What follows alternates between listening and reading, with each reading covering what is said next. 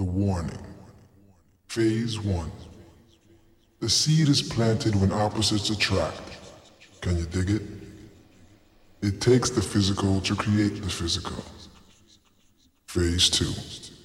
The flower blossoms through what seems to be a concrete surface, i.e., greed, racism, insanity, physical and social handicaps. These are the things that mold the flower. Red rose or black rose, no in between. Phase 3. The judgment.